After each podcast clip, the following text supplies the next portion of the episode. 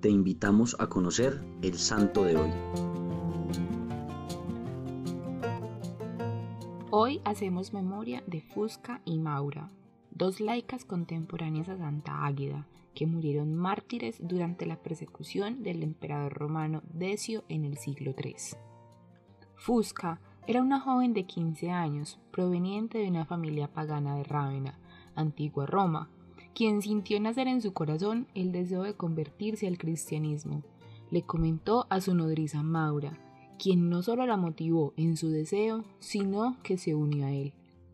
Buscaron, pues, a un sacerdote llamado Hermoloa, quien las instruyó en la fe y luego les administró el sacramento del bautismo. El papá de Fusca, al enterarse de la decisión de su hija, no solo regañó a Maura por su proceder incorrecto, sino que buscó todos los medios para hacer desistir a su hija y volver a la idolatría.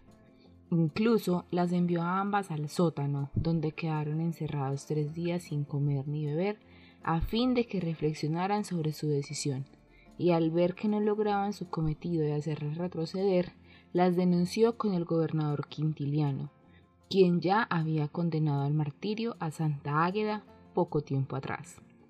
Fusca no tenía temor a ninguna consecuencia por parte del gobierno romano, pues tanta era su confianza en Dios que sabía que la resurrección era el premio final, y para ello debía de atravesar la muerte.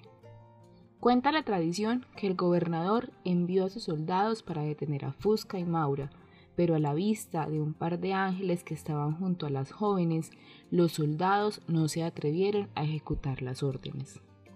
Fue necesario que las dos cristianas acudieran voluntariamente al tribunal para declarar que creían en Jesucristo.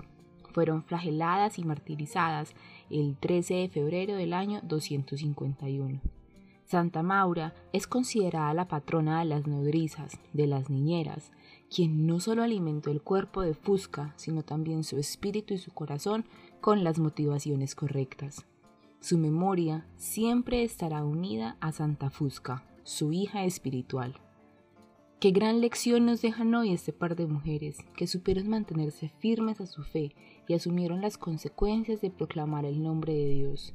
Hoy te invito a que reflexiones cuántas veces has sido como Fusca y has compartido el mensaje de salvación y la invitación de Dios con la gente más cercana a ti.